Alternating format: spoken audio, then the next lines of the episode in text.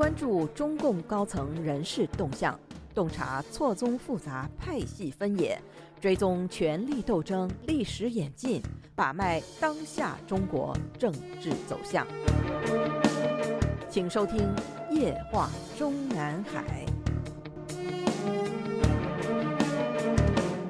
听众朋友们好，欢迎收听美国自由亚洲电台《夜话中南海》节目，我是节目的播讲人和撰稿人高鑫。我们今天所要播讲文章的题目是“江泽民在中南海站稳脚跟，全靠曾庆红”。我们在本专栏的上篇文章《曾庆红曾对江泽民有过救命之恩》中，已经介绍了江泽民之所以能够在1989年的六四事件后取代赵紫阳，全因当时担任上海市委副书记的曾庆红的鼎力辅佐和及时点拨。当年曾庆红在上海的关键时刻的关键作用，等于是挽救了江泽民的政治生命。如果他江泽民不是在八九年的关键时刻被曾庆红及时提醒，日后不但总书记宝座没他的份，上海市委书记的位置能够继续做到退休就算幸运了。所以，他江泽民一旦得势，对曾庆红如果不感激救命之恩的话，从良心上也说不过去。更何况，他江泽民进了中南海之后，更需要曾庆红的辅佐。正因为当年与曾庆红有过这段特殊的经历，所以有海外报刊的分析文章认为，江泽民一是觉得用曾庆红放心，同时更觉得曾庆红其人的政治嗅觉极为灵敏，正是出任中办主任一职最难得的素质。一九八九年六月，江泽民入主中南海之初，邓小平特别找他和李鹏等人谈话，强调党内核心领导层的团结问题。邓小平还特别举例子说，他自己当年从四川奉调中央时，连个秘书都不带，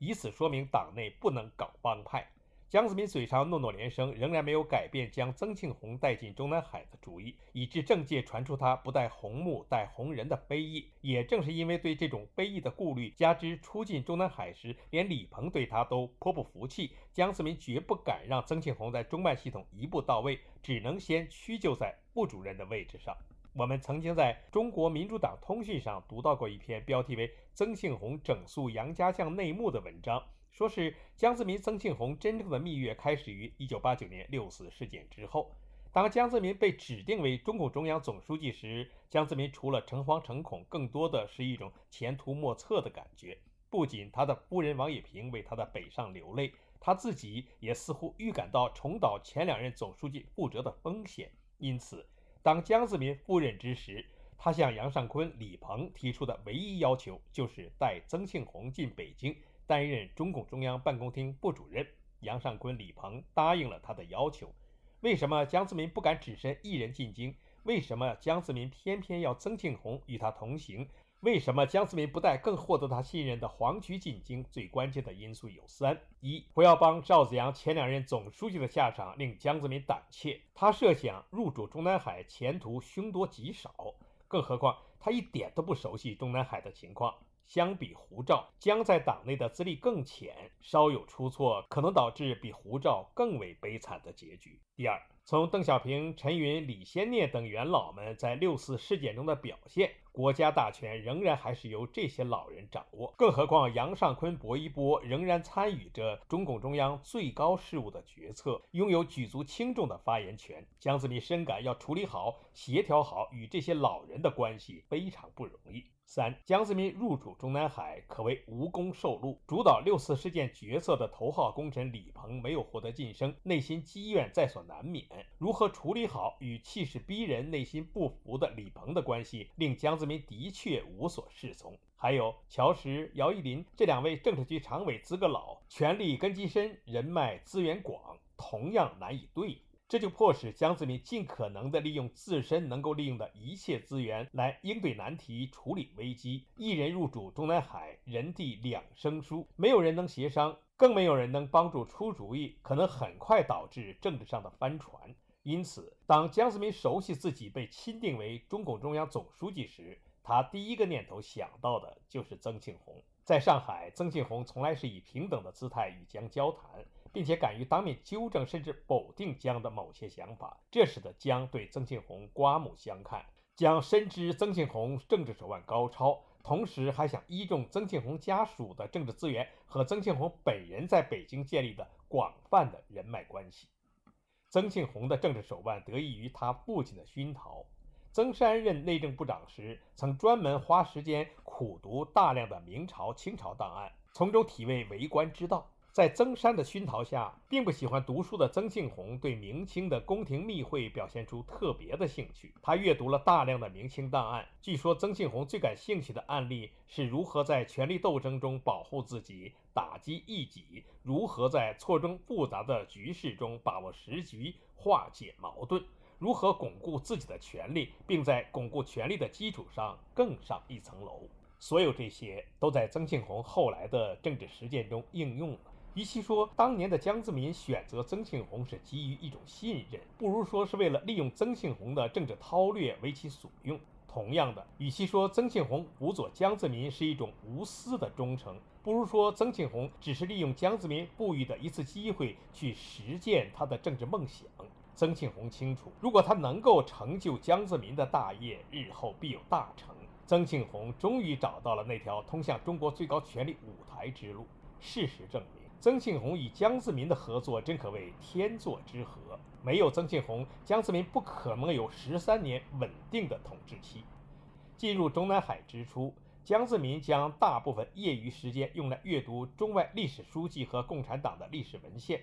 在研读和分析毛泽东、周恩来等中共开国元勋的治国治党的经验和教训时。江泽民发现，文革后期的外交部长乔冠华之所以受江青等人的利诱，背叛了他在共产党内最大的恩人周恩来，心理原因之一就是抱怨在周恩来手下长期得不到提拔。汲取周恩来的教训，江泽民绝不能让关键时刻为他立了大功的曾庆红产生政治上的失意之感。正是在这种齐心协力共保红色江山的党性和知恩图报的人性在江泽民心中互相作用的前提下，曾庆红终于得以平步青云，熬成中国当代的铁帽子王。您现在收听的是自由亚洲电台夜话中南海栏目。高鑫主持播讲。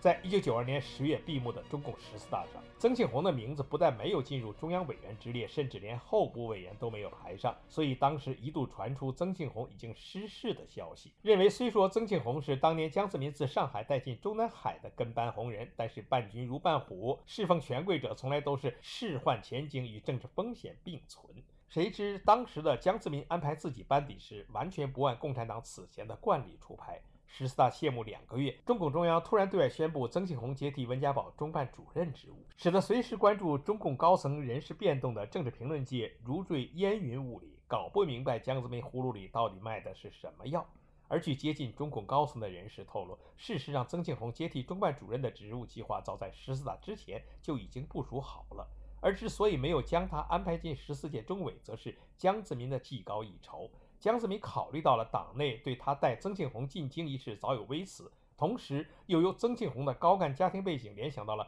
邓小平的长子邓朴方十三大代表落选，陈云的长子陈元十四大代表落选的原因，担心如果将曾庆红安排成中委候选人，一旦在无记名投票中被差额下来，再任命他担任中办主任，岂不是不尊重大部分党代表的意愿？而等到十四大过后，突然把不是中央委员的曾庆红任命为中办主任，将原主任温家宝委以农业重任，此举反而会被理解成正常人事更替。十四大的选举结果一出来，更证明了江泽民的担心并不是多余。中委候选人名单中，内定出任政治局委员的肖央，内定出任书记处书记的俞正声，以及内定接任团中央第一书记的李克强全部落选。安排进候补委员候选人序列后，肖央、俞正声勉强当选，李克强则名落孙山。后来，中共高层只好下令将李克强安排为第八届全国人大常委。我们注意到，日前在江泽民的追悼会上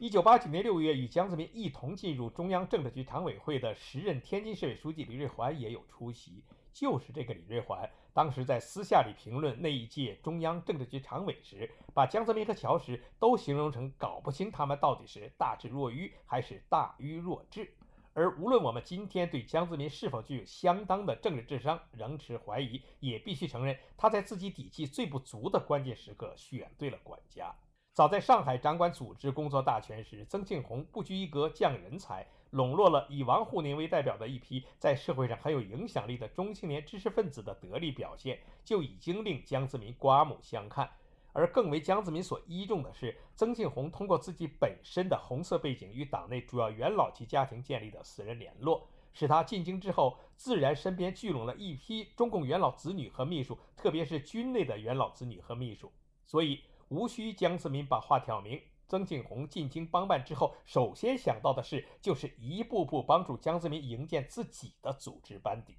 众所周知，因为杨家兄弟的原因，江泽民进京之后长期没有抓到军权，但却还是及时通过改组武警部队，把这支看家部队首先掌握在自己心腹手中。事后，外界只是看到江泽民把自己当时在上海的亲信巴仲延提升为武警部队司令，却没有注意到同时提升的一个副司令和一个部政委的特殊背景。当时，叶剑英元帅的公子，当年被称之为太子党的精神领袖的叶显明，虽然在恢复军衔制的第一时间即已经获授少将军衔，但职务只是解放军总政联络部的副部长。曾庆红跟江泽民进京之后，其中办部主任的职务任命还没有被正式公布。即匆匆先到叶选宁那里拜了码头，然后江泽民就把叶选宁提升为正部长。